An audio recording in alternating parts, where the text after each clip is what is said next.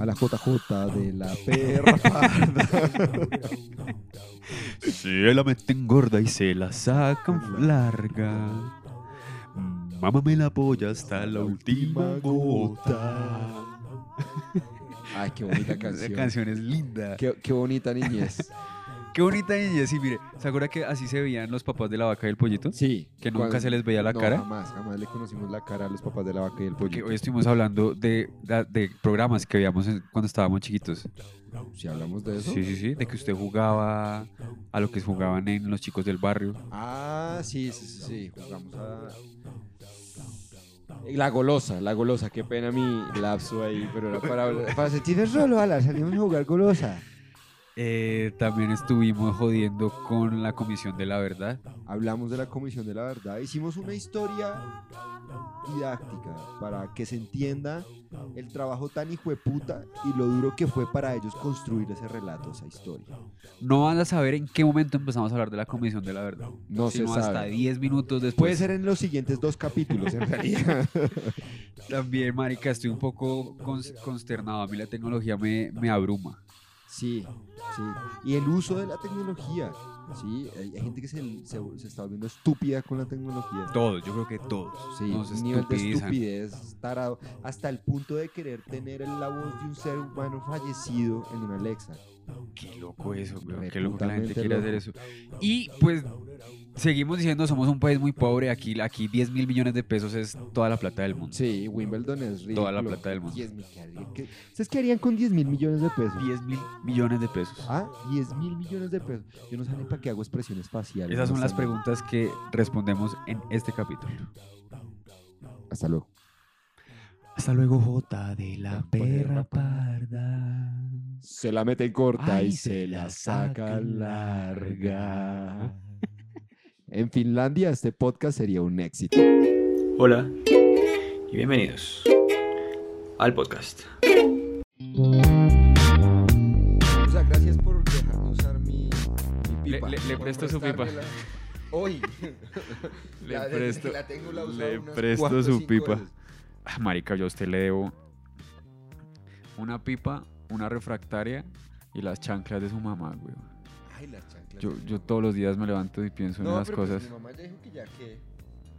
Que Yo- chanclas ni que cuerpo. Yo, yo le voy a devolver esas chanclas. En algún de- momento. vea, lo Cuando sea famoso, las lo- le voy a dar boletas para que, pa' que vaya a, a mis shows a su señora madre. Porque qué vergüenza, así que puta perro se le comió una chancla. Pues que también su mamá, ¿qué le pasa? Fue solo una chancla. Eso. Y tampoco es que le haya vuelto tanta mierda, pero, pero, Pero no le, me- así. le meto el mordisco. Sí, no estaba. Ustedes pueden creer que la mamá de Sebastián tiene chanclas de 185 mil. Chanclas, de, estoy diciendo chanclas de las chanclas, o sea, de las que uno se pone para ir a piscina. Chanclas, de las de Condorito, de las que tienen el, el- el dedito en la mitad. el- y, y- y la señora mamá, es que chanclas de, de 185 mil pesos. Sí, yo sé qué ridículo. No, pero es que también. Hasta Está bien de 120, ¿no? No, es muy caro, no. Yo nunca, yo nunca he pagado por unas chanclas más de. ¿Qué? ¿40 mil pesos? ¿Por ahí? No, pudientes, mi pez. Yo las chanclas más caras que me he comprado me las compré a 90 mil. Sí, está, está, está gomelito. Unas chanclas Speedo. ¿Lo abres? ¿No lo abres? ¿Esto usted no tiene ganitas de pola? Sí. Ah, No sí. mucho. Ah, sí, abro la mía. Yo esto lo hago exclusivamente para que ustedes se antojen y si tienen una publicidad que quieren hacer con nosotros, esta podría ser tu pola. Esa podría, podría estar acá. Porque lo rico que sería tomarse una pola escuchando este capítulo y lo que vamos a hablar hoy. No sé de qué vamos a hablar hoy, pero sé que se la van a disfrutar con una pola. Porque no hay nada más rico que escucharnos hablar con una pola. Y esa pola podría ser tu pola. Yo le tengo un dato. El dato. 10 mil millones de pesos. Ush, yo le tengo otro, 7.3. ¿Millones de pesos? No, 7.3. es un dato. Le, le tengo uno por encima del promedio. Uh, ¿Cuál? Está por ahí. Uy, tremendo. Está por encima del. Esos datos son importantes darlos. 10 mil millones de pesos. Gana un poquito más. Gana tanto el hombre como la mujer que gane el Wimbledon. 10 mil millones de pesos. ¿Sabe que eso nos hace una- un país pobre? 10 mil Que millones lo de que pesos. ellos se ganen nos parezca impresionante. Ya, Porque pe- para es que es No he, dejado, no he dejado de pensar en eso todo el día, weón. De justamente eso. es, es, es, es una cifra que me parece tan inconcebible. O sea, yo, yo creo que en toda mi vida trabajando no voy a hacer esa plata. Hoy estoy haciendo cuentas de cuántos meses de arriendo puedo pagar yo Si ganara Wimbledon. con 10 mil millones de pesos y, y son como 7 vidas, marica. Tengo arriendo para 7 vidas. Y eso gana por un torneo. Esos manes que ganan un torneo. También es que esa gente la, la tiene dura, ¿no? Porque para ganarlo y sostenerse en el tiempo ganándolo, porque de ese premio no van a vivir. Para sostenerse en el tiempo ganando tienen que sacrificar muchas cosas. No, no pueden tomar, por ejemplo, no pueden consumir, eh, no pueden fumarse sus ploncitos, Mm. el sexo tienen que medirlo, eh, las comidas tienen que ser supremamente medidas, como que la vida así con plena libertad que uno tiene, que uno pues que puede hacer lo que se le da la gana, ellos no la tienen. El sacrificio es duro y me parece que gana muy poco. Por ejemplo, un ciclista 10 mil millones le parece poco al señor de las chanclas de 180 mil pesos. Claro. 10 mil millones por toda una vida. Ya, yo le doy 10 mil millones ahora, ya. Ah, Y, y- gracias, yo se recibo. Y ya. Sí. ¿Usted sería feliz? Pues eh, sí. Claramente. yo- Pero ahora si yo le digo, le doy 10 mil millones y no puede fumar marihuana, no puede tomar alcohol, tiene que tener una rutina precisa y exacta de 6 a 8 de la noche. Sus comidas no pueden Mm. incluir grasas, no puede comer hamburguesas, no puede comer salsas, no puede comer carnes rojas, solo puede comer pescado y de vez en cuando Y el pollo, ejercicio y no todos los cualquier días. tipo de pollo. Y Ya uno empieza a pensar, y 10 mil, y yo, ¿en qué? O sea, todo lo que me la puedo gastar, usted me lo acaba de quitar. ¿En qué, qué hago con la plata? ¿Qué, qué- dígame qué hago con la plata. Guardar. Ah, oiga, sí, yo no había contemplado esa. esa... Entonces, ellos tienen que trabajar 11 años de su vida, 12 años, 15 años como mucho, para vivir el resto de su vida. Ujú. Tienen que sacrificar todos esos 15 años. Después de esos 15 años, que entre los 20 y los 30 no van a poder hacer lo que hicimos nosotros entre los 20 y los 30, pues que tampoco haya sido tan gran cosa que hayamos hecho. Pero. ¿será que ellos lo extrañan? O sea, ¿será que un, un- Sí, un jugador élite que busca, papi? Lo veo, lo veo No, no, no, no, confundido. estoy hablando con ustedes. ¿sí? Hay un pelito aquí. Se lo trajo como usado. Sí, no, yo no había contemplado. lo, claro, la, la contraparte de, de esa ganancia es un sacrificio brutal. Es un sacrificio y además de una disciplina A mí me parece que es mucha plata. inhumana. Parece que es muchísima plata, que gana mucho. O sea, Pero es que así mismo, güey. Mi O sea, anterior comentario iba de que ganan muy poco comparados con, por ejemplo, futbolistas. ¿Sí? Lo- los salarios de Messi, Cristiano Ronaldo, de Mbappé, eh, eh, Neymar, James en su momento, Ronaldinho, o sea, eran astronómicos, o sea, unas cosas ridículas. Y usted a ver cuánto gana Nairo, cuánto gana Egan Bernal. Bueno, yo creo que ahorita debió haber hecho un billete por haber regalado su cuenta para que tuitearan por la campaña. ¿usted no le cree? O sea, tampoco, yo creo que tampoco, tan poquito ganan que le tocó vender su cuenta. Tocó- le para- tocó para ser. una- Ah, mentiras, Egan. Yo sé que tú nos escuchas y, y te respetamos, te queremos. Eh, y es ridículo, weón, en comparación de ellos. O sea, un ciclista por ganarse ¿Cuánto? el Tour de Francia gana un millón de dólares. O un millón de euros. ¿Sí? Mientras que Cristiano Ronaldo en una temporada se gana 15 millones de euros. Pero venga, eso porque es, porque es ridículo. Si, Porque si- me parece que el sacrificio más, es más grande el de los ciclistas que el de los futbolistas. Es muchísimo más grande el sacrificio. Y el- el- la- la exigencia deportiva es muchísimo mayor. Entonces yo creo que... Y si usted le ha visto las piernas, ¿se ha visto cómo les quedan las piernas y putas después de esas carreras? Sí, pues, Que, o sea, no es una pierna, parece como, como cuando uno se coge la verga y se la espicha duro, Duro, duro, duro, duro, que, que- eso, así que se le salen todas, toda la, que queda toda roja. así toda. Así les queda, así he visto. Pero espere, viéndolo desde el punto de vista de los que organizan esos eventos y los que pues tienen que ganar plata con esos eventos, pues si el tenis y el fútbol mueve mucha más gente y tiene más, más plata involucrada, no, no tiene entonces mucho más sentido que a pesar de que el sacrificio, porque por ejemplo los, hay gente que sacrifica mucho más, ¿no? Los bomberos, por ejemplo, los, a los- los bomberos en Colombia no les pagan, ¿no? a los bomberos no les pagan. Es un voluntariado. Cállese. ¿En serio? Marica, ¿qué? ¿En serio? ¿En serio? O sea, un bombero no tiene, ¿Aquí no recibe Bogotá? sueldo de bombero. No, para nada. ¿De qué recibe sueldo? No, en voluntario. ¿De stripper? Usted, comediante, dice, oiga, me voy a ser bombero, hace sus cursos y todo. Supongo que los cursos sí se los debe pagar la alcaldía y, o la nación y esa vaina. Y ya después usted es bombero. O sea, ellos no están como en una. Oiga, yo nunca había pensado en los bomberos. ¿Cuál es la vida de un bombero? O sea, ¿dónde? ¿En la estación de bomberos hay bomberos las 24 horas? No. O no no, espere, no mastique. O sea, sí, mastique, pero. No. De las cosas que más ira me dan a mí es ese sonidito de la gente eh, comiendo y hablando por micrófono. Como hablar por teléfono comiendo. No, marica, yo le digo, llámame después. ¿Eso y tres, Pues. Eso, y el, y el, el chasquido de. Ush, Y uy, entonces, qué asco. espere, qué pena, bueno, es que me estaba comiendo una hamburguesa. Y entonces usted No, agarra qué y- asco. Espera, papito. No, Ahorita lo llamo. ¿no? Paila. Sí, no, paila, paila. Yo lo prefiero. Cuando, incluso con mis novias, yo les he dicho, "Vea, no me No me llame. hable cuando me no, lo esté sí. chupando". Ah, no, eso sí. No, No, eso sí me gusta. ¿Qué está haciendo? Comiendo verga. Comiendo verga. Entonces, venga, le estaba diciendo, si la gente que hace estos eventos tiene que ganar plata y ganan más plata los que organizan los de tenis y lo de fútbol y el fútbol americano que los que organizan el ciclismo, pues a pesar de que el sacrificio de los ciclistas pueda ser mayor, pues marica, si no hay plata. Sí, claro, es eso. Que no mueven tanto billete. Todo está supeditado al dios dinero. Los sponsors y lo que esté es- está supeditado al dios, dinero. Y pues me parece que no se valora el esfuerzo, ¿no? Estábamos hablando una vez usted y yo de Por ejemplo, que... ahorita en la pandemia, esta, esta reflexión la hizo todo el mundo. Pero ¿cuánta plata se gana Cristiano Ronaldo? ¿Cuánta plata se gana Leonel Messi? ¿Y en qué hijo de putas ayudaron a la pandemia? ¿Y cuánto se gana una enfermera y cuánto se gana un doctor en el mundo? Sí, no estoy diciendo que se gane lo mismo, porque sería ridículo, o sea, no habría cómo sostenerlo. Pero pues sí hay una brecha salarial bastante estúpida. Entonces uno volvió a sus prioridades y se dio cuenta como que, uff, marica, vea lo verdaderamente importante. Ya se nos olvidó, ya es que la pandemia pasó y ya se nos olvidó todo lo que la pandemia nos enseñó. En, en una ciudad, más bien un país como perfecto, que sí funcione, o en estos países nórdicos donde como que todo está bien organizado y tal. Van saltando así de colores. la, la, la, Eso, se la, levanta la. muy buenos días. Hola, señor vecino, ¿cómo estás? Yo muy bien, ¿y tú?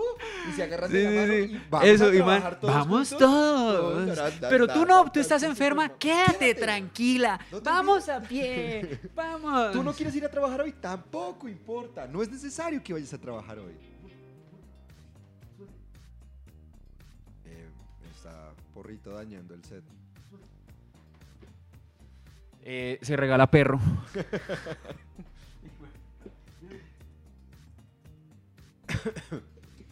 Sí. ¿Quién debería, en- le iba a decir, en, en estos países en los que todo funciona bien, a esas profesiones que son como de altruismo, ¿les pagan bien? ¿Reciben buena plata? Porque es que normalmente la gente que hace eso no lo hace por plata. Entonces, pues, ¿qué tan grave está que quien no pide plata no la reciba? ¿Pero a qué profesión se refiere? Eso, como las enfermeras, la gente... No, ellos no lo hacen por altruismo. Ellos lo hacen de trabajo, es su trabajo. Sí, pero la vocación, o sea, pienso que en, en estos países eh, como... Lo hacen por vocación. mm, Pues Sí, claro, un futbolista también juega por vocación. Ponga, hubiera, usted hubiera puesto a Cristiano Ronaldo a ser profesor de educación física, estaría frustrado, no sería lo mismo. mm. Por- Porque no ganaré todo ese billete también. Pero, pero no es su vocación. Todo el mundo hace lo que hace por vocación. O sea, no me parece que eso es un argumento. Aquí en Colombia es donde usted tiene que hacer lo que no le gusta hacer para poder ser algún día lo que usted quiere ser. Eso, eso pasa acá. Y yo creo que en África. y en países En- pobres. En, lo- en los países pobres. A lo que me refiero es, si, si ellos tuvieran, ya, es que pienso en estos países, ¿no? Como Finlandia o Noruega o cuál es el otro donde todo es perfecto. ¿Suiza es qué es? Suiza. No, pues que Suiza no es, Suecia. no, no es, no es un país bajo, Suecia, es el que Suecia es de perfecto. los de arriba. Por eso, pero es que hay de los países, de estos países no bajos, no, nórdicos. Nórdicos, Suecia es de ellos. Finlandia, Noruega, Suecia. Eso, que tienen los mejores sistemas de educación, que Ajá. tienen las igualdades sociales más equitativas del Sí, planeta. Eso. sí. Allá, las personas que se dedican a ser enfermeras o a, o a cuidar gente, pues lo hacen realmente porque es lo que quieren hacer. Y por eso le pagan bastante bien. Qué chimba. Pero esas personas. Claro, no, perfecto. Lo que digo es que. Marico, y todo el día he estado pensando en eso, Sebas, con 10 mil millones de pesos. Me parece tanto y es tan absurdo que me parezca tanto que eso es lo que ellos ganan en un torneo. No, a mí también me parece. Es muchísima plata. En eso estamos de acuerdo. Es demasiada plata. Yo lo cogería y haría inversiones para garantizar unos 20 años de vida tranquila, tranquilito. Bien. Sí, es que 10 mil millones le soluciona a uno la vida, o sea, Yo dije, creo que me dedicaría a viajar, 5 mil millones. No, uy, no, la no, mitad, hueputa. no mucho. Mil millones. No, yo pienso, no, es que, es que también son muy exagerados, weón. es que, marica, ¿Qué? 100 ¿usted viajó mes pesos, y medio 100 millones. con qué? ¿Dos millones y medio? do- dos meses. ¿Tres palos? Dos meses y medio. Dos meses y medio, por, con tres Con palos. tres palos y medio. Hagamos ese cálculo, porque es que es un viaje guerrero. O sea, digamos que uno Sí. se va a recorrer el No, usted con puta mundo. plata, usted no va a hacer un viaje con que yo digo que usted le va a dar hambre. Mm. Usted va a decir, a la verga, ¿yo por qué voy a aguantar hambre? Claro, nada más que rico viajar por comida. Yo tengo que volver a Perú a comer. Tengo que hacer turismo gastronómico en Perú. Yo sí comí cosas ricas, pero me, me cohibí de muchas cosas porque no había billete. Entonces, eh, un viaje de ese estilo, bacaneado como le guste, para unos 10 millones. ¿Usted cuánto tiempo cree que podría estar viajando? Uy. que esté viajando solamente, sin nada. Tiene la plata, porque tiene 10 mil millones. Pero ¿cuánto tiempo cree que pasa hasta que usted diga, bueno, ya, me quiero quedar quieto? Lo que pasa es que yo creería que dos años, dos años, me cansaría los dos años. Y creo que un poquito antes. Porque, no sé, mi mente funciona así, estarme, estar cambiando todo el tiempo de sitio, no, no tener mi cama, huevón. Y pa- para mí, para mí, por ejemplo... En un trabajo. En un trabajo. Me, ponía, me ponían a viajar tantas veces. Eh, marica. O sea, me mamaba. Era como Ah. extraño mi puta cama. Sí, le entiendo. Era como Tumaco, mm, Santa Marta, Villavicencio, Barranca, Bogotá y después arranque otra vez para otro lado y uno como, ay, mi cama, en serio, uno no imagina lo que uno extraña la cama.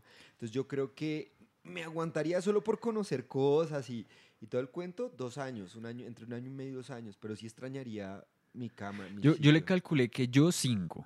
Yo nunca he tenido un viaje así, pero yo creo que en cinco años me pasa eso. Digo, bueno, ya. Ya conocí gente, ya conocí sitios, ya... ¿Cuá- es que usted dice de seguido. Sí, exacto, sin parar. O sea, No, sin visitar podría- a la gente, a No, la solo- familia, solo sin dos, volver. Solo dos, solo dos, solo dos. Oye, no había pensado en mi familia, también los extrañaría, sería como, uh, qué putada. Sí, no, cinco años usted recorriendo, bueno, el tiempo que sea. Dos años. yo creo. Islandia, Tailandia, Chimba. irse a ver las... Noruega, Finlandia. eh, Suiza, ah, Egipto. ¿Cómo serán los problemas de la gente de Finlandia? ¿Cómo serán las noticias de... Oiga, ¿cómo se... ¿Qué irán en las noticias de Noruega, weón? Las noticias de Colombia. Allá jueguen las, las noticias. Oigan, Eh, miren, hay países que viven así. Hoy no ha pasado nada en Finlandia. En otras noticias, en Colombia mataron otros tres líderes sociales. Tienen que ponerle. y ellos cuento. allá, pero que son líderes sociales. Siguiendo con el problema entre Uribe y Santos, la- amigos y enemigos de la paz.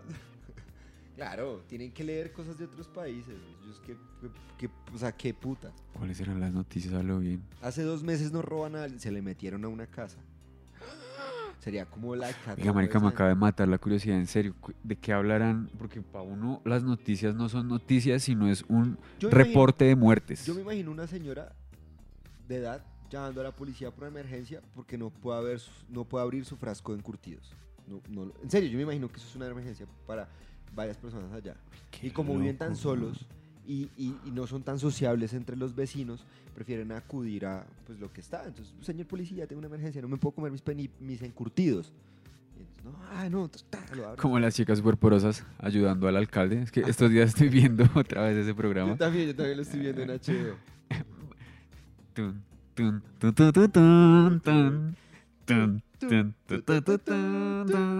Ah, En eso- Ciudad Saltadilla. Ay, me encanta. Uy, ¡Tú me- no, mojojojo! ¡A ti te odiamos! ¡No saludes a la cámara, mojo! Y hoy el día lo salvó ¡Mojo, mojo! Oiga, marica, si usted escucha el intro de las chicas superporosas, lo que estaba tratando de hacer el profesor Utonio es, y dice, una niñita perfecta. Eso es lo que estaba tratando de hacer No, él. y el estereotipo, flores, azúcar. Y muchos colores. Pero, pero ¿para qué un científico está tratando de hacer una niñita perfecta? Es mi pregunta. No sé. Y además, mire que le, salió, le salieron tres niñitas. Eso, eso es un problema finlandés. O sea, ¿Será que- quiere tener una niña y lo quiere crear. que Está cansado de estar Ay, no solo. culiar, no me quiero relacionar con nadie. Voy a crear mi niña Oiga, perfecta. si vio que van a, va a permitir Alexa y todos estos asistentes virtuales que se use la voz de su familia, de su pareja muerta, para las alarmas y eso, como que la voz de Alexa sea Madre. la voz de su pareja muerta. Uf. A mí me parece que eso es un- una vaina muy peligrosa en la que los humanos están empezando a meter y es tratar de evitar, de, de- de conservar a los muertos. Sí, eh, yo creo que los duelos son buenos. Y la gente hay que dejarla ir. No, y marica. la gente vive en los recuerdos, ya. Pero me parece súper bizarro. eh, porque es eso. pre- eh, personificarla ahí. O sea, decir, esa persona está ahí. No, no la quiero dejar ir. Ajá, ahí está. No yo la creo que eso le hace más daño a uno que... que... De acuerdo. Sí, es que por eso, por eso lo, lo hablo, porque Es mi teoría del sistema. que yo eso creo está- que todo el tiempo quieren mantenernos down, nos quieren mantener estúpidos e idiotas y, y- y nos dan cada vez más problemas. Como, puta, solucionaron el tema del cigarrillo y el alcohol, la verga.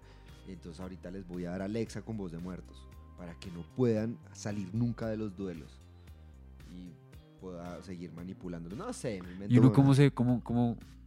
Es que yo también lo creo, o sea, también creo eso, creo que Yo creo que no es necesario la hiperconectividad de las casas. ¿Sí? O sea, eso que hay casas Sí, que usted sí. entra y le dice, buenas Alexa, prender luz de la cocina. Alexa, era hora- estoy 100% seguro que todos esos datos de voz, de conversaciones y de, de todo lo que usted habla y la privacidad que usted pierde, las cámaras que usted instala para que Alexa controle, todo, todo se lo roba Amazon. Hay un canal, todo. los- o sea, pues no que serían tengo muy, dudas, serían muy brutos, serían muy brutos si no lo hicieran, marica. La- yo, no yo no cuál es la necesidad de ceder. Mire, por ejemplo, uno cada que consume una aplicación de celular, uno cede libertades. Google Maps. Usted cede la libertad de que la- el sistema pueda saber en qué momento usted en dónde está. Pero le presta un beneficio una chimba. Usted puede ir a tiendas, se puede mover, tiene un GPS. O sea, usted paga algo y recibe un pago chimba por lo que usted está, por lo que usted está haciendo. Pero con el tema de Alexa y la hiperconectividad de la casa, usted paga un precio muy alto y qué puta recibe, weón. O sea, ¿qué, qué es lo que recibe usted? No, no, no, O sea, ¿qué recibe que valga la pena regalar sus datos y, y su, y su vida privada prácticamente? Es que es un negocio perfecto, güey. O sea, se, inventaron, se inventaron una vuelta. cosas, tener una esclava. Porque es que todo el tiempo queremos tener esclavos. Claro, güey, es que pille, pille el negocio. Nos vuelven muy inútiles, nos venden la solución de, mira, como eres muy inútil, tenemos esto que te hace todo lo que tú no puedes hacer. Lo único que necesitamos es escucharte y saber tus patrones de comportamiento. De resto, ella va a hacer todo.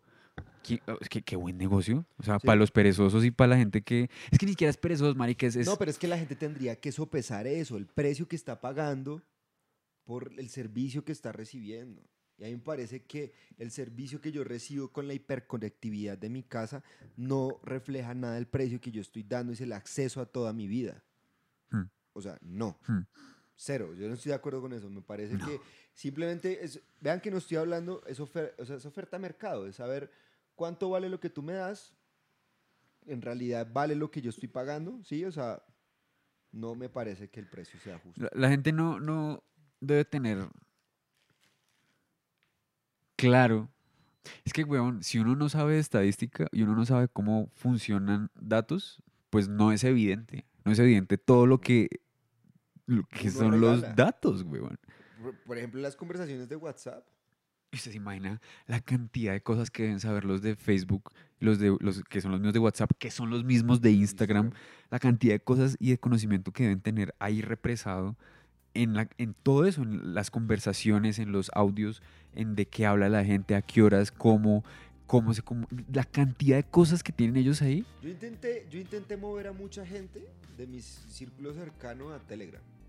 Intenté Ah, es verdad que usted estaba haciendo... Esa- Intenté sac- sacarnos de, de WhatsApp por lo mismo, porque es que nosotros sabemos que se puede llegar a hacer con los datos que nosotros regalamos. Entonces, pues, nadie me siguió la caña, pues, baila. O sea, no fue como que, como que me siguieran con el cuento. Pero sí, sí, Sí creo que el precio es, uno paga mucho por lo que recibe. Sí, obvio, obvio. Y además es un, es un valor que uno les está dando a ellos que nunca jamás va a haber, lo va a haber eh, retribuido. Por eso lo estoy diciendo. Sí, Solo baila. por decir, Alexa, prender estufa. Alexa, apagar televisor. Solo por tener eso, en serio yo doy acceso a toda mi vida. Cambio en Google, yo les doy acceso de mi ubicación, que también es delicado. ¿sí? Pero ellos me brindan una cantidad de servicios los hijueputas. Entonces uno dice, ok, creo que lo vale, creo que ese precio ahí, ahí está bueno. Es, es muy raro, weón, la, la tecnología que tenemos ahorita. Los humanos no, no estamos preparados, no estamos hechos para tanto, para, para lo que estamos viendo. Sí, sí pilló que encontraron unos huesos en África que al parecer tienen millones de años más de antigüedad de lo que creían, huesos de humanos, de, de fósiles humanos, como que ¿Millón? millones de años. de años. Entonces digo, ¿cu- ¿hace cuánto existe el Internet? Digamos que 100 años, pero eso es, eso es mucho. Di- Digamos que 100 años. Las redes sociales son 20 años, diga 30, pero estamos diciendo muchos. En 30 años, la cantidad de humanos con los que estábamos conectados, el máximo pasó de ser 50, 100, no sé cuántos humanos conocíamos en promedio los humanos hace 100 años, versus lo que la 50, cantidad... Creo que en esa época Eso. 50, su sus amigos de su pueblo.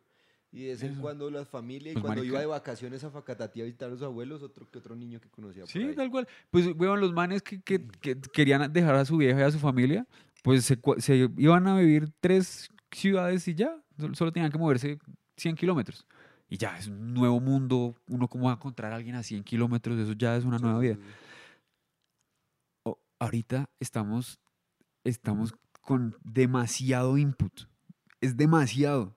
Y yo siento que eso nos tiene sobrecargada la cabeza. Tanto así que eso que usted está diciendo, para la gente que nos está escuchando, puede sonar estúpido. Porque dice, da, pues estamos conectados, da. No dimensionan el nivel de conexión en el que estamos hoy en el, en el mundo, el nivel de globalización, el nivel de, de, de, de- O sea, nosotros ya perdimos nuestra virginidad, ya nos culiaron en nuestra privacidad. O sea, si nuestra privacidad era virgen, ya le han dado hasta por los ojos. O sea, nosotros no tenemos vida privada. Sí, es raro. Eso es completamente falso. ¿Y cuál es el precio que pagamos? La conexión. ¿Pero la utilizamos bien? Yo creo que no, weón. Yo creo que no utilizamos bien esa conexión que tenemos. Porque, por ejemplo, el mundo debería poder ver videos y cosas de lo que está pasando en Ucrania y como poder, ¿sí? Enterarse de Mm. todo eso y, y hacer algo de alguna manera. No sé si sirva, pero no pasa. Entonces no estamos conectados para bien. A la final nos conectaron y nos vendieron marketing, nos vendieron productos en internet. O sea, sí creo que pues, el, el Internet es una herramienta que es muy, muy buena, es muy, muy útil y, Sí, sí, sí. y- y tiene muchos beneficios. Pero no está terminada de regular. O sea, esta vaina no...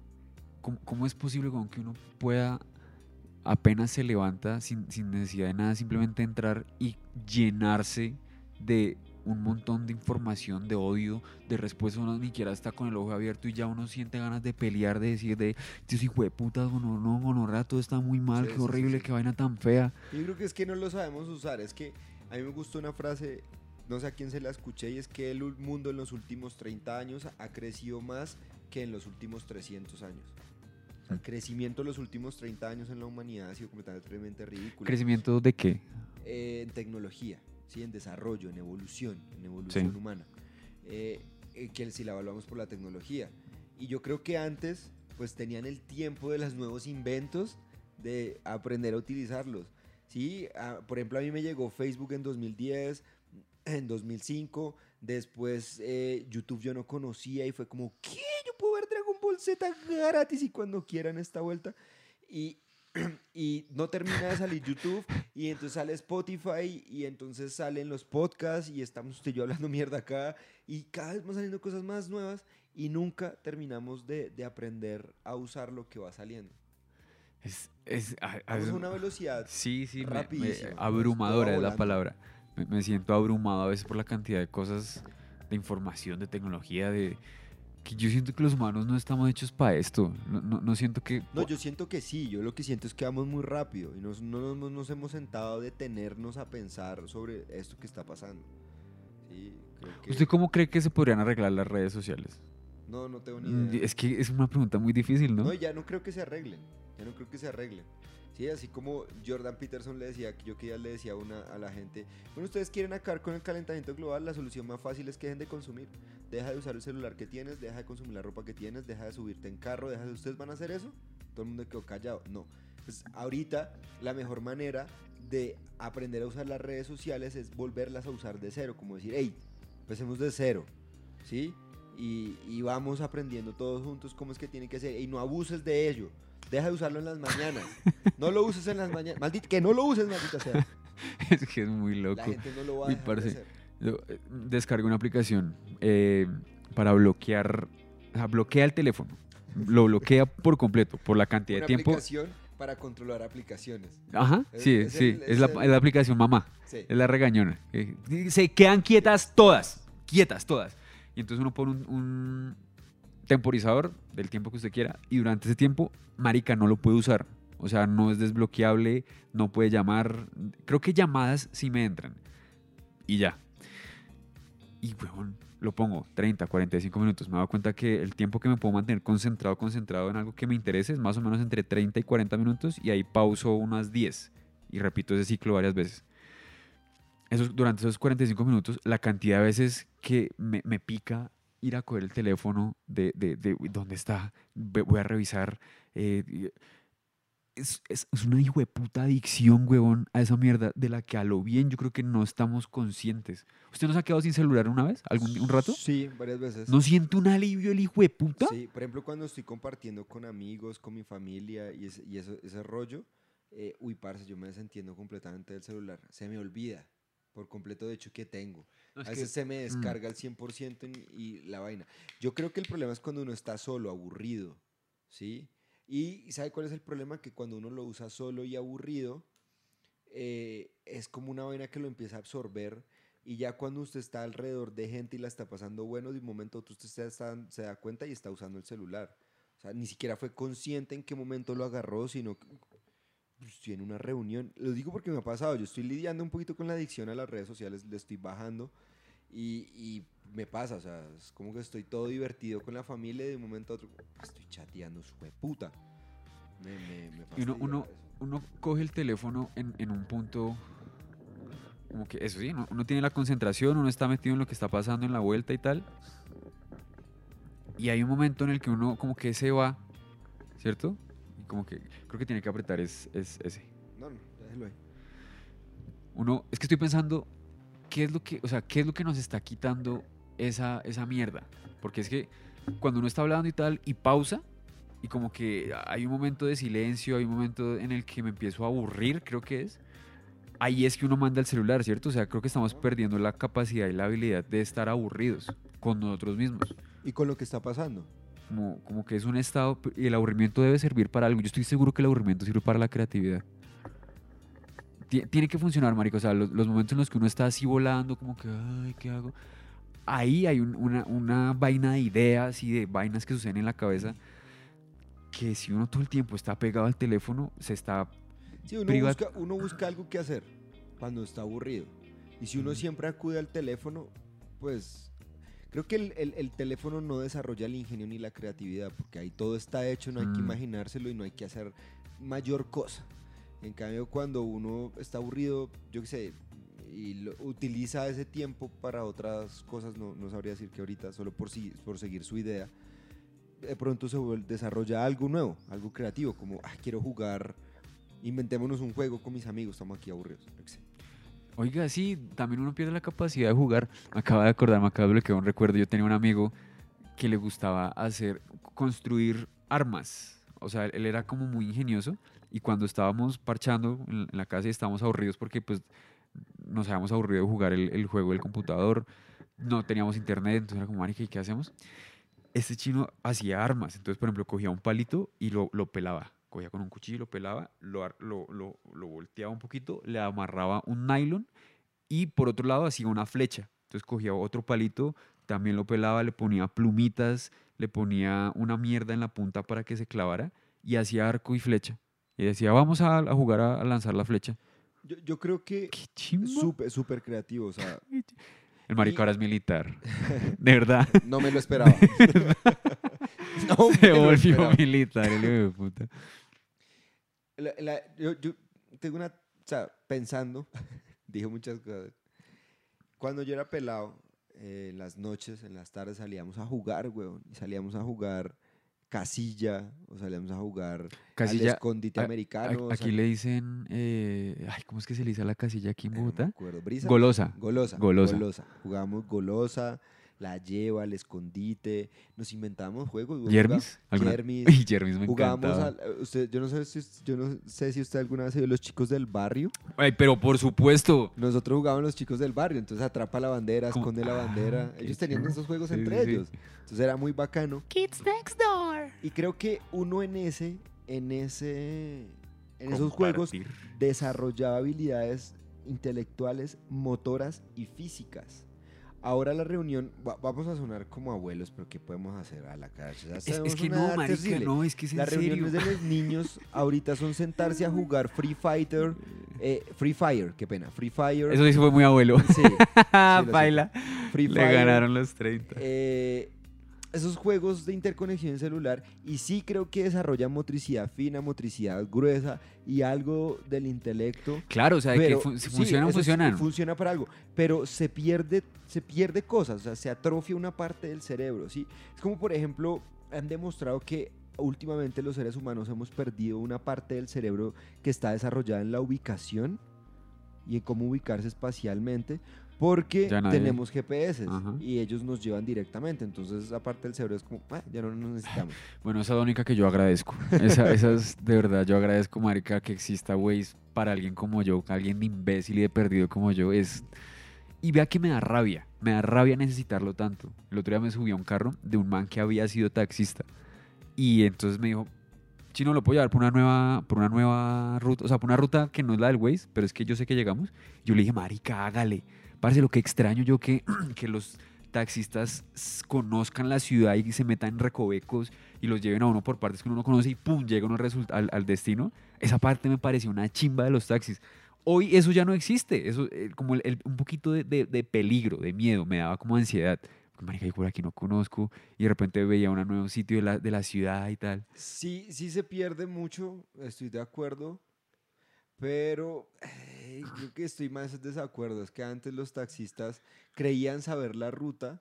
Yo creo que debe haber una combinación entre esos recovejos porque todavía estos eh, software y inteligencias artificiales no han terminado de aprender lo suficiente como para aprender esos recovejos y, y esas salidas. vueltas Recovecos. recovecos de los taxistas y de la gente en general que maneja y se los conoce. Es una combinación de los dos, porque marica, a era muy mamón que, ay, yo tengo la ruta, y se metían al trancón más mal parido. Y uno miraba el Waze y el Waze recomendaba cosas mejores que ellos. Entonces yo creo que debería ser como una combinación de, de- de los dos. Sí, le entiendo. Es que, si pilla, la, la tecnología en general le apunta a eso, a la eficiencia. Aquí. Eh, eh, lo vamos a hacer de la mejor forma posible, de la manera más rápida, con la menor cantidad de recursos en el menor cantidad de tiempo. ¿Sí? La, la tecnología le apunta a ese tipo de cosas. Sí. Lo que se pierde es el error. Lo que se pierde es, es, es como todo el azar y la, la- el error humano. ¿Sabe cuál es el problema ahí? La ilusión del control Desarrolla esa idea, como así. del ser humano. ¿Sí? Yo, eh, por ejemplo, con los, con los, con los, con los GPS, empecé a aceptar el error. ¿Sí? Porque uno agarra el GPS y uno dice, llego en 25 minutos, así como usted me escribió hoy, en 15 estoy allá según Waze. Puede pasar algo en el camino, parce. ¿Sí me hago entender? Ujú. es, es esa ilusión del ser humano de querer controlarlo todo y no vivir con el error, que algo malo puede pasar. Y estas aplicaciones se diosifican y, y se vuelven supremamente indispensables para nosotros. Y termina uno no amando el error. Y el error hay que amarlo, hay que quererlo, porque hace parte de la vida. Y estas aplicaciones, usted es estadístico, usted hace modelamiento, hemos trabajado eso, por más, por más chimbas que sean, siempre tienen un porcentaje de error. Marica, vio lo que dijo, vio lo que dijo el, el, el, el, el mierdo esto de, los de Google, la, la- la inteligencia artificial. Me vi la noticia. Me vi la ¿Usted vio lo que dije? Lo que dijo esa, ese. Es que deberíamos leerlo, weón, porque es que las palabras exactas soy, de ese. Soy consciente es estoy vivo peluznante, weón. Dice, y- me da miedo que me apaguen porque sería como, si me mataran. a mí. Y, y habla de eso, de que, de que él entiende que está vivo, de que no quiere que lo apaguen. De lo de lo que si se le explota el... ¿Será que no se alcanza a ver? No, por eso está jugando con, con el objeto que tienen que encontrar. No, marica, y este hijo de puta máquina, el, el modelo, o sea, lo que nosotros entendemos que es un modelo de Machine Learning. Una inteligencia artificial. Ah, perro, marica, espere que se va a tragar el control. No creo que se lo coma.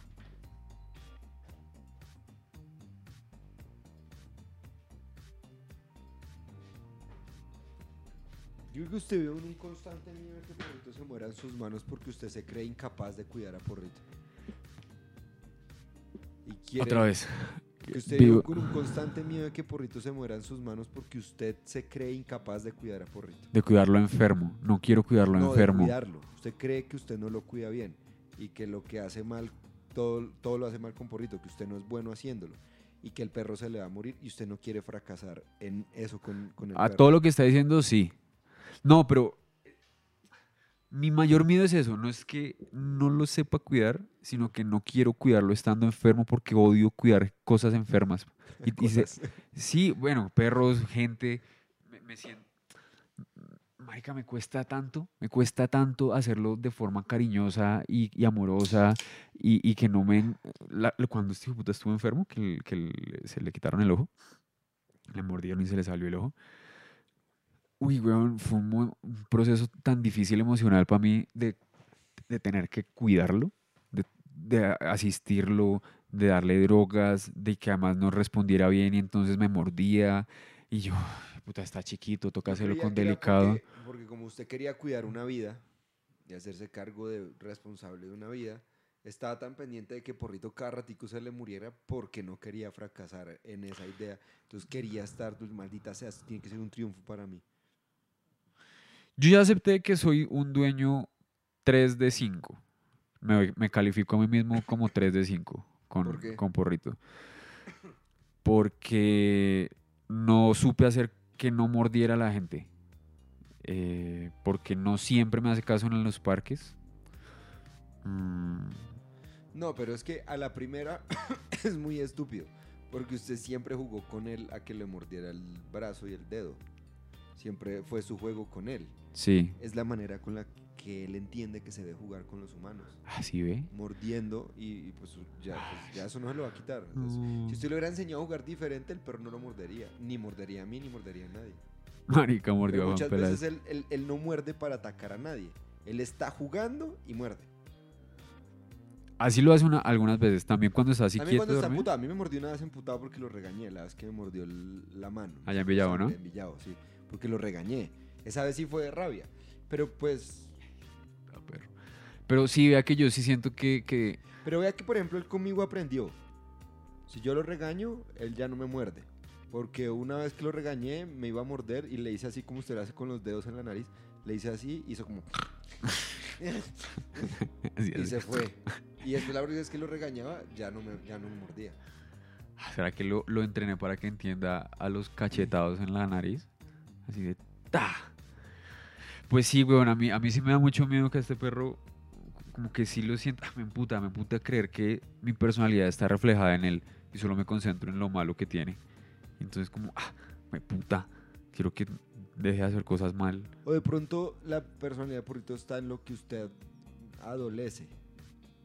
La personalidad de Porrito está, o sea, él tiene lo que a mí me falta, Sí, de pronto lo... lo sí, sí, sí, sí. Él tiene... ¿Por qué? Porque lo que yo veo en ese perro es que... por, ejemplo, usted es muy... re- Voy a poner un ejemplo. Si usted es muy relajado, su hijo no va a criarse relajado.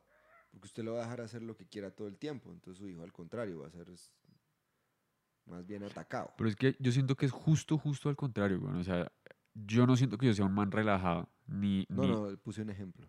Y, y- y lo estresado que es este marica y, y lo, lo, como lo dispuesto a, a- a pelear que está todo el tiempo, Sí. yo siento que es culpa mía. Sí, yo creo que últimamente he conocido, eh, eh, he empezado a pensar, a tener la teoría de que usted es una persona que eh, le gusta pelear. Que, Conflictiva. pero, pero no conflictiva de, de charla, de, sino de puños. Sea, como que usted está Sánchez y alguien le dice algo que no quiere, yo ¿De lo veo usted capaz de levantarse a clavarle la mano o formar. ¿En serio? Sí. Yo quisiera ser ese tipo de man, pero estoy seguro de que no lo soy. O sea, hasta ahora nunca lo he sido. Nunca, nunca en la vida me he parado a decirle, a a pegarle un puño a alguien. Sí, Por us- iniciativa sí, propia. pero usted responde a veces duro. Sí, pero yo es que yo no soy violento físicamente. Con palabras, sí. Pero, pero se le ve en su ¿Sí? lenguaje ¿Con corporal que, que te- no en varias ocasiones, no recuerdo, se le ve en su lenguaje corporal que, que es ¿Sí? retador, que es como, le está respondiendo, es como, pues no, y yo como, hey, pues no me anoté porque pues eso se puede, es lenguaje corporal. Y ¿Con quién? ¿Yo qué hice? No, no, no, eh, me acuerdo, no me acuerdo de alguno específico, pero esas ¿Será? cosas las tengo en mi cabeza. Pues cambio, yo sí, soy lo contrario, yo soy un man que pareciera ser... eh, Bonchero. bonchero y no. Y sí, a mí alguien me sí, busca pelea, yo ah, me quedo quieto sentado y hablo desde, desde esa posición, como que para qué me voy a levantar y para me voy a, hacer grande si eso va a escalar el conflicto. Más bien me quedo aquí sentado y pues gríteme y yo le hablo y ya no va a pasar nada. Pues no sé, voy a mirarme, voy a revisar eso. Porque según yo, yo soy muy buen desescalador de conflictos.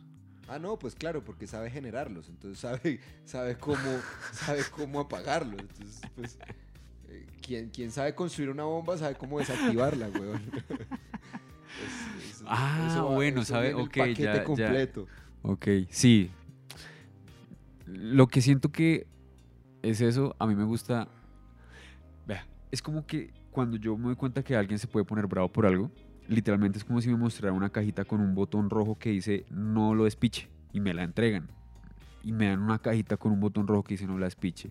Pues yo la despicho y me da un placer de niño malcriado, weón. no hay nada peor que le digan a uno, no vaya a hacer No, tal cosa", no. ni se lo ocurre. No. A mí por eso ahorita me ¿Por- por- encanta pelear con mujeres. ¿Por qué me dice eso? O sea, se- ya sabe que lo voy a hacer. Sí, sí. Me pasó una vez, mi mamá también me... No, Sebastián, no quiero comentarios de lo que acaba de pasar. Yo no iba a hacer comentarios, ahora voy a hacer ya, tocó, tocó burlarme de Y una la... vez se me, se me vinieron todos los comentarios del mundo a la cabeza. Y Porque- el primero pero por- a ver. Pero no todo el mundo, no todo el mundo es así. ¿Por, por qué, por qué hay personas a las que eso nos da tanto placer? Como saber que estamos fastidiando. ¿Qué es eso? O sea, ¿qué es lo que, por qué? No marica, me, me hace tan porque feliz. hace- porque eso a veces me hace sentir mal. Digo, o sea, que yo quiero humillar a las personas, o sea, que yo quiero hacerlas sentir una mierda, una porquería para engrandecerme a mí. Y, y me, y me, me conflictúo. Pues- pues, ¿por qué Sebas, soy vea. así, marica, porque soy así. Llegué a un momento de mi vida a esa pregunta y dije, pues sabe que sí. O sea, creo que sí disfruto mucho humillando a las personas. Pero entonces debí aprender a hacerlo en un contexto en el que no quedara yo como el malo, ni la persona quedara sintiéndose "Ay, no sé qué tan mal. Pero es que, por ejemplo, vea, desde el colegio, es que marica, me acuerdo, en mi colegio que eran tan hippies, tenían un- nos decían, nos daban valores. Entonces había meses de los valores. Ética y valores. No, no, no, era un colegio fundamentado en... en- este, estos, este mes vamos a hablar todos los profesores, todas las izadas de bandera, el valor de la, de la tolerancia, el respeto, todos esos valores. Y entonces yo siempre perdía y me, me iba muy mal cuando eran esos, de tolerar y y de ser respet- respetuoso, porque me decían, tú, eh, tú no tienes por qué hacer sentir mal a la gente porque no piensa como tú, porque no piensa a la velocidad que piensas tú, porque no está de acuerdo contigo. Y, y yo decía, pues yo entiendo conceptualmente, pero es que no es divertido hacerlo. O sea, si, si es mucho más divertido eso. me parece muy divertido, No, güey. creo que yo ahí difiero. A mí eso no me parece divertido. A mí me Yo parece sé, divertido está mal. Burlar, no, a mí, pues, o sea, no, porque lo que yo voy a decir tampoco es que esté bien. Mí me parece divertido burlarme de la desgracia ajena. Es lo que me parece muy divertido. Del dolor ajeno. Sí, Mm. eso me parece divertido. Entonces, si yo veo a alguien que se peleó con otra persona y le duele, yo me quiero burlar de eso y le quiero hacer comentarios del tema. Es como, ¡ay, qué rico! Y, y- y hay gente que lo tolera, lo lleva re bien. Ya llega un momento que dice, ya, marica, Ya sáquemela un poquito, weón. Sí, Ya me la- me la- o sea, me la metió con un alambre de púas y me lo está haciendo así ya. Sí, la gente tiene su, su, su raya, su límite. Pero eso ¿Pero me gusta. qué, weón? como, O sea- como la desgracia, burlarme de la desgracia de las personas. Como cuando alguien se cayó y se metió un testarazo y todo el mundo está callado y alguien hace un comentario, lo que sea. No sé, y burlarse de eso. Eso me parece. Dice, dice Ricky Gervais en su penúltimo especial, que se llama Humanity. Al, al final ya del especial, él cuenta una historia de cómo, creo que la- con la muerte de su papá, él, está diciendo, miren, yo sé que para muchas personas esto que yo estoy diciendo y todos lo los chistes que acabo de hacer son muy feos, son cosas horribles, son ofensivas, son, son, se sienten muy feo, pero es que entiendan que hay personas que la forma en la que procesamos el dolor es así. Y les nos cuenta una historia de cómo en el entierro de su papá, el hermano hace un chiste una puta gonorrea, el hermano, y que todos, ah, es la primera vez que se ríen desde que se murió, porque bueno, muerto, velorio, misa, no sé qué, toda la vuelta. Y el momento en el que el hermano hace un chiste así repasado, no me acuerdo el chiste, con la muerte del papá, denso, negro, así que uno dice, uff, pues todos se rieron y fue el momento en el que empezaron a decir, bueno, listo, esto pasó, así, así como que así procesan el duelo de ellos. Entonces yo creo que en gran parte eso tiene que ver, marica. Algo tiene que ver con que nosotros Yo creo que procesamos todos el los dolor. humanos. No, yo creo que todos los humanos, lo que pasa es que hay que aprenderlo a hacer. Yo creo que todos los humanos. Yo creo que todos los humanos, o sea, no tengo pruebas, pero tampoco tengo dudas. Y el humor y, y ese tipo de comentarios hacen que el dolor sea menor, pasar más el trauma.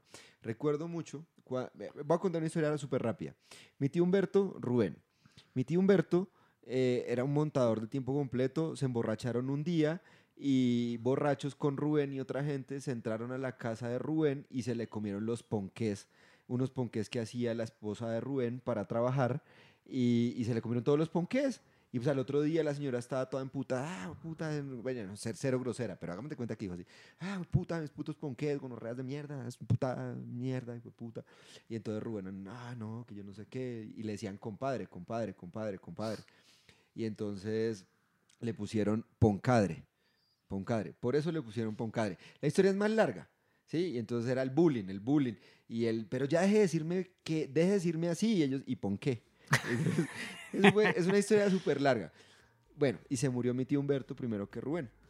Y enterrando, metiendo en el, en el, en el fuego, ya ahí donde se ve el fuego, empujando el ataúd, todo el mundo llorando, pero en silencio y pasando el dolor empujándolo.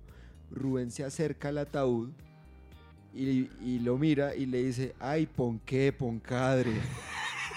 Parce, A todo el mundo se le olvidó que estaba llorando. Ay, como, qué bonita "Guau, historia. guau, guau, guau, guau, guau". Y él, y él lloraba riéndose, lloraba riéndose. Claro. Y después dijo, dijo como, dijo como, qué pena, pero eh, los, nos conocimos así, él y yo. Y Qué como- bonito, qué bonito. Y yo creo que eso ayuda, en serio, ayuda mucho. Ese, creo que nadie de los que estaba ahí va a olvidar ese momento. Nadie. Y lo, se hizo más lindo que llorar. Es raro, es raro porque la gente... Ese es el mensaje de Monster Inc. ¿Para qué llorar y asustarse? Ríete. Sí, entonces... Sí, la risa, la risa es un motor muy fuerte. Yo, yo me he dado cuenta, ¿no? Uno hay como comediante tratando de, de contarle a la gente porque es que lo que yo creo que es chistoso es chistoso, entonces necesito que ustedes entiendan. Sí, necesitamos llegar a un común acuerdo. Marico, uno tiene que aprender cómo a, a- a moverse esquivando creencias para poder hacer reír a la gente. Entonces la gente tiene un montón de paredes y yo creo esto y yo creo esto y yo creo esto. Entonces cuando uno quiere llegar a un chiste, porque es un chiste, pues le toca enfrentarse, ¡pum! Misoginia, ¡pum! Religioso, ¡pum! Entonces, ¿cómo hago para saltar toda esta mierda? Porque la gente se ha puesto un montón de barreras para no reírse. Sí, sí, sí. ¿Qué- sí. ¿Pero qué? No, Forma tan cula de vivir la vida. Ha- Hagamos de cuenta, para introducir este tema, ahí, que no se quede en el tintero. Dos parejas tuvieron una relación de mierda. Tuvieron una relación, una gonorrea. Eh, ah, no, no pongamos Amber y Johnny Depp porque ya hemos hablado mucho de eso. Una pareja de mierda. Y terminaron, weón. Se abrieron, se abrieron. Y terminaron durísimo. Y no se, supo qué, no se supo qué pasó en la relación. El hombre con sus amigos y amigas cuenta una historia. La chica con sus amigos y amigas cuenta otra historia. ¿Cuál es la verdad de la historia? Si la conoce un marciano, le hago esta pregunta. ¿Y cómo haría usted para acercarse a esa verdad? O sea, ¿cómo haría usted para acercarse a esa Creo que verdad? para eso existe todo el derecho, ¿no? El- el- No, no, el- hablemoslo así, no en términos judiciales. No, no queremos hacer un juicio, solo queremos que, que esta vieja y este man se sienten, escuchen la historia y los dos se sientan Mm. lo más conformes posible con la historia y digan, acepto esa verdad, acepto que eso pasó así. Y la otra también, que queden inconformes, claro, no va a haber conformidad completa, pero ¿Cómo hacer para que una pareja llegue a un acuerdo? Y, y, y está... de que sea la verdad, no que vuelvan o algo así, sino de que digan, sí, entiendo. estamos de acuerdo que esto pasó. Y eso, esa verdad que están tratando de dilucidar tiene, tiene, o sea, está, está enraizada en un conflicto. Sí, claro, ahí pasaron muchas cosas. No Ahí pasaron muchas cosas. El por qué terminaron es la verdad que se quiere Ajá. conocer. ¿Por qué terminó esa pareja? Y, y, y eso es lo que se quiere saber. ¿Por qué terminaron? ¿Qué, qué- y qué pasó en esa relación? Lo que yo haría, pero no es una cosa de un minuto, sino necesito un tiempo. Es quisiera conocerlos a ambos por separado y vivir con ellos situaciones y ver cómo ellos cuentan esas situaciones a otras personas. Ver cómo es que ellos extraen la información del suceso, del, del evento, qué es lo que se quedan y qué es lo que cuentan de eso. Quisiera verlos en esa situación, en, en un momento en donde estén muy estresados, donde tengan mucho miedo, donde estén felices y ver cada estado de ánimo, cómo le filtra la percepción del evento, tanto a él como a ella. Y ya conociendo esa información de cada uno de ellos, ahí sí diría, bueno, cuéntenme qué pasó, para yo tener un poco más de, de datos sobre cómo es que ellos, sí, como hacer la ingeniería inversa. Sí, si esto es lo que sí, me están contando, pues ya puedo entender más o menos qué puedo... Qué Ahora, puedo- hagamos de cuenta que yo soy el marciano. Que yo soy el marciano. Ajá. Y resulta que yo sé que en esa historia no solo estuvieron ellos dos solos im- implicados. El problema no solo fue de los dos. Hubo terceros y cuartos metidos en la historia. Unos metiéndole cizaña al man, otros metiéndole cizaña a la vieja. Sí. eh, y, y- y jugaron su parte en, en esa pelea de los dos. Tanto así que a veces hasta lo disfrutaron y sacaron réditos de esa pelea. Porque el man le gastaba las borracheras al otro man que le metía cuentos. Eh, la vieja cuando estaba despechada con el amigo, la amiga salían a comprar cosas y le compraba cosas a ella también. Se salieron beneficiados de ese problema. Pero yo solo conozco esa verdad. Usted no la conoce. Entonces yo le estoy diciendo, ¿Cómo haría usted para, para llegar a esas personas también? Para que esas personas se acerquen y contarle la historia a usted. Uf. Para que, para que le digan... Porque usted ya escuchando la historia de ellos dos, usted sabe que ahí hay gente metida. Ajá. Porque ellos les dicen, no, es que Wilmer me dijo, no, es que el Pacho me dijo, no, es que la Yurbelis también se metió. Pues que ir a hablar con ellos, ¿no? Como, bueno, puedo, me- puedo tener los contactos. les quizás le preguntaría a la pareja, quiero corroborar lo que ustedes están diciendo. ¿Y en qué momento usted podría decir, esta es la verdad? ¿Y cómo se las compartiría? ¿Y qué haría? Qué ¿Qué, bueno. haría para que e- e- esa pareja y, ese, y esas personas metidas en el divorcio de ellos eh, digan, bueno, estamos de acuerdo con esa verdad? No, ni idea, no sé responderle eso, güey. me, parece, me parece una situación muy difícil que dos personas que están en desacuerdo y que quieren estar en desacuerdo dejen de estarlo. Porque, pues no sé si quieran solucionar el problema. Si los dos están buscando No, solucionarlo, No quieren solucionar el problema. Sí. No vamos a, con este ejercicio no vamos a solucionar el problema. Solo simplemente vamos a contar lo que pasó en esa relación. Y que la gente sepa qué fue lo que pasó en esa relación. O sea, no, usted no. habla de contar historias. Y Sí. sería contar una historia, pero basados en la verdad y que todos queden conformes con esa historia. Yo le estoy invitando a construir esa historia. Es que la parte de que todos queden conformes es lo que más difícil lo me más parece. conforme posibles. Ajá. ¿Cierto? Que, o sea, eh, eh, eh, a eso va mi punto. Es que yo estaba pensando en eso. Qué gonorrea que todos los implicados en esa historia, en ese conflicto, queden súper conformes. No, no. sí. ¿Cierto? Tiene que haber gente inconforme. Tiene. No, no. O sea, ¿cómo llegar a esa verdad del marciano? ¿Sí? Si la van a contar humanos, ¿cierto? Las historias la van a contar humanos de que están sesgados por la historia porque son víctimas, no pueden ver el panorama completo, los otros son victimarios, no pueden ver el panorama completo. ¿sí? Ya, ya para ponerle nombre estoy hablando del conflicto armado colombiano y del informe que sacó la Comisión de la Verdad, donde se habla del conflicto armado, que es que Colombia cree que el conflicto armado fue entre el Estado, el esposo, y la guerrilla, la esposa, Ajá. y que no hubo nadie más metido en ese puta conflicto, que toca saber por qué se divorciaron y qué hubo ahí en ese divorcio adentro. Ajá. Pero resulta que estaba Sultanito aquí metiendo cizaña, el otro beneficiándose de la pelea de los dos, ¿sí? Hay una historia suficientemente grande que construir, porque esta historia se va a construir. Y qué gonorrea salir con esa historia y decirle a la gente, bueno, esta es. Estén conformes con la historia. Entonces están metidos empresarios, el gobierno, militares, las FARC, paramilitares, todo lo que fue el conflicto, empresarios. Y ellos pretendieron construir una historia y tener a todo el mundo conforme. ¿Y, y de, de, de qué son las inconformidades? ¿Con qué no está conforme los que están Pues, inconformes? por ejemplo, por ejemplo, eh, María Fernanda Cabal, ella no está para nada conforme con la, con la historia que cuenta la Comisión de la Verdad del conflicto armado. Porque José Félix Lafurí, su esposo, está mencionado en la Comisión de la Verdad.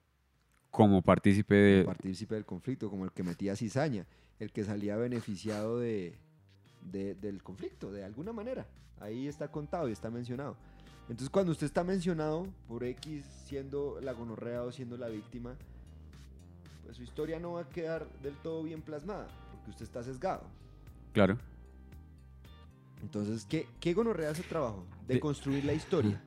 Ahí está, ahí está la idea del perdón. ¿No? Sí, pero resulta que esa gente no está dispuesta a acabar el conflicto. Los que están mencionados. varios de los que están inconformes con eso no están dispuestos a acabar con el conflicto porque no están de acuerdo con la historia. ¿Sí? No, no están de acuerdo con la historia. Muchos de ellos fueron invitados a que contaran su historia y no quisieron ir a contar la historia tampoco. Entonces, pues a ellos les tocó construirla con los que quisieron hablar con ellos. ¿Sí? ¿Qué, qué proceso tan hijo de puta. Y es que porque esto es tan importante.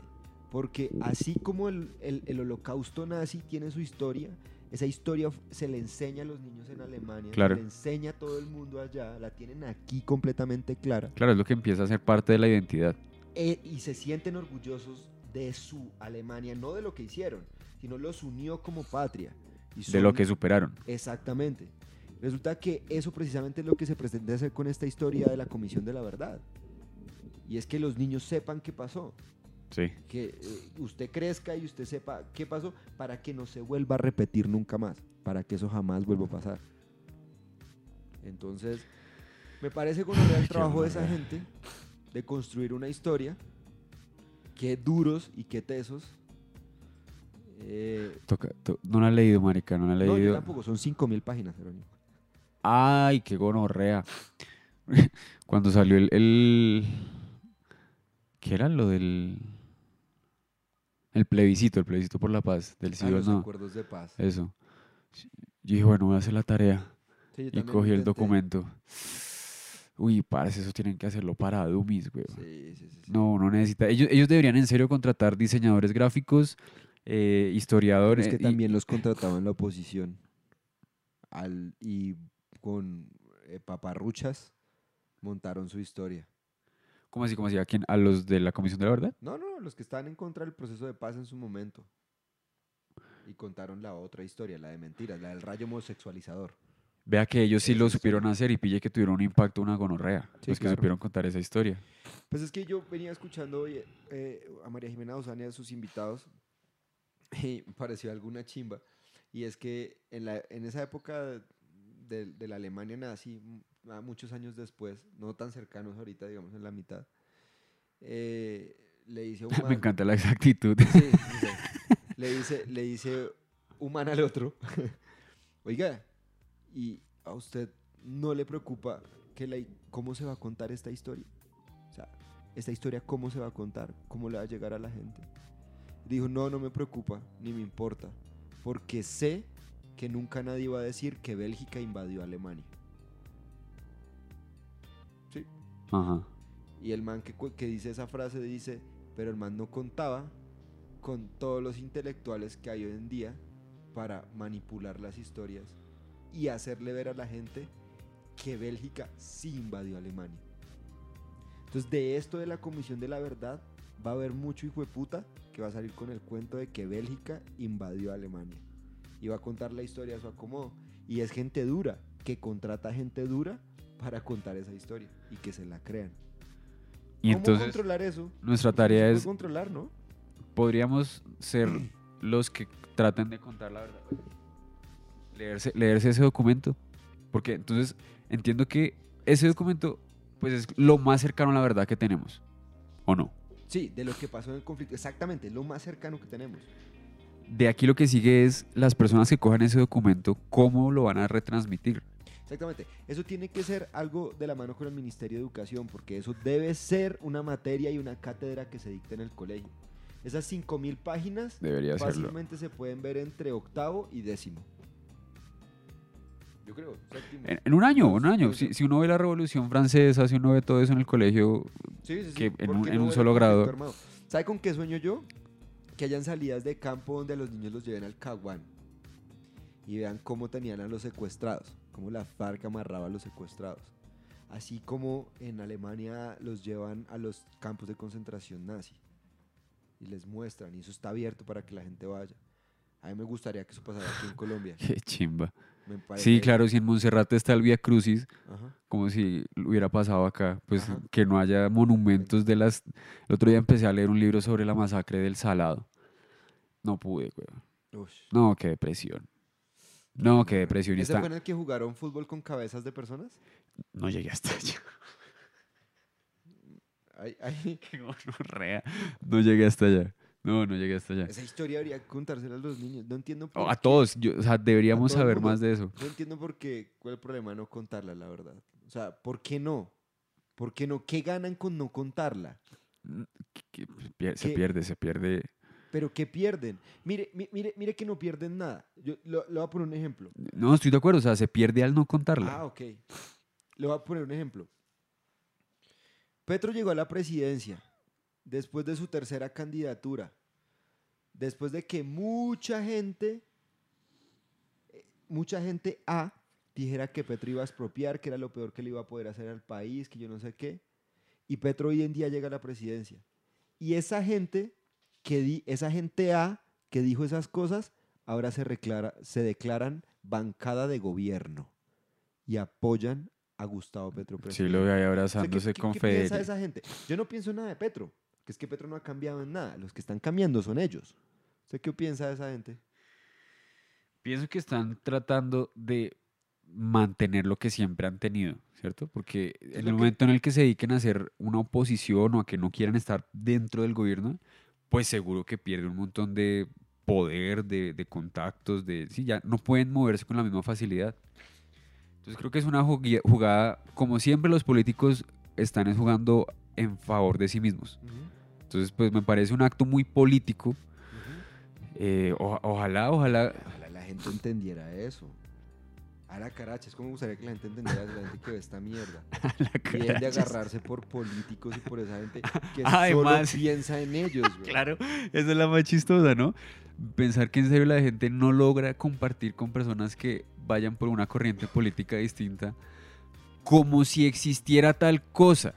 Cuando hasta el partido conservador de Alejandro Ordóñez que- está en el gobierno de Gustavo Petro apoyándolo.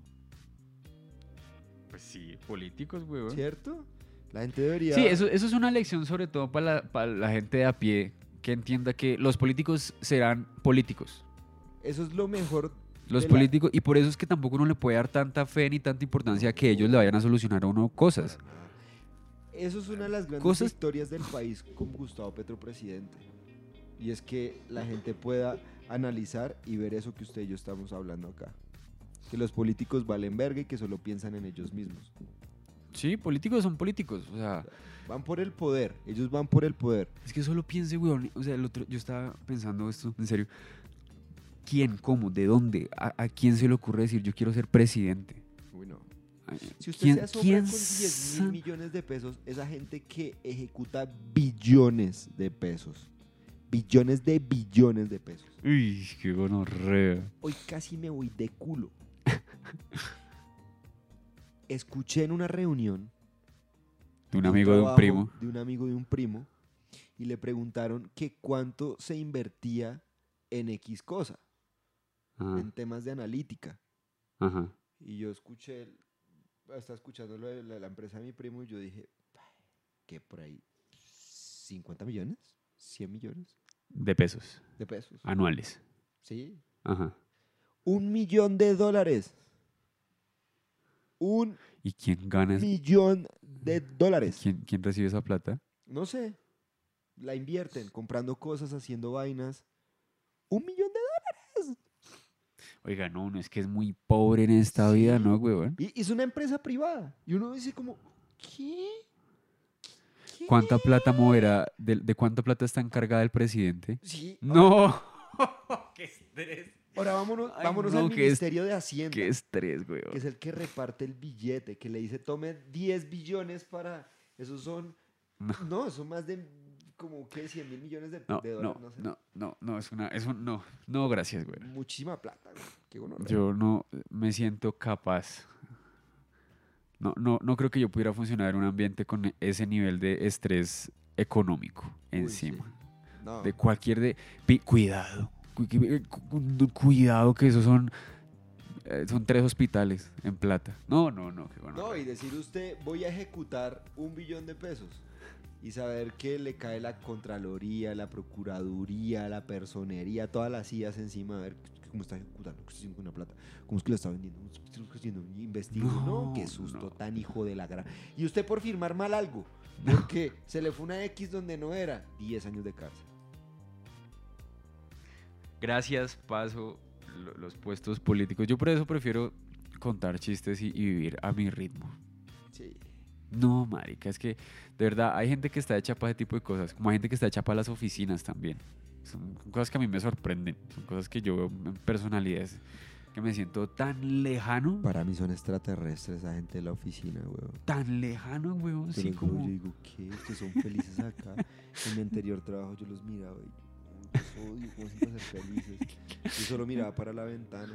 Me acuerdo de Otavo, un huevón ahí de la, de la oficina. El man siempre era el primero en llegar y siempre era el último en irse. Eh, ese tipo trabajaba, por ahí unas 11 horas, 12 horas al día, 13 a veces, yo creo que incluso 16 horas. y es un man que haga de cuenta un huevón. O sea, imagínese un huevón. Duque. Imagíneselo sin poder. Un huevón sin poder.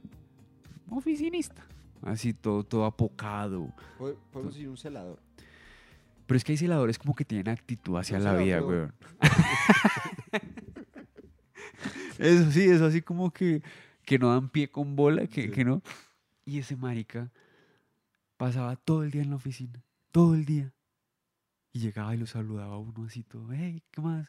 Y le hablaba a uno de cómics y tal. Y yo decía, weón, yo no puedo creer que en serio este sea su ambiente, que, que este sea el ambiente en el que usted prefiere estar. Pero qué chimba. Pero yo le haría una pregunta, porque saber que su ambiente. Bueno, no sé, es que. Mi teoría es yo- que el man yo está... sin entender cómo a alguien le gusta eso, entonces yo le busco peros. Yo creo que es que no conoce algo mejor. Pero de pronto sí es su puto ambiente. Para mí son extraterrestres. Muy raro. Demasiado. Como este capítulo que acaban de escuchar.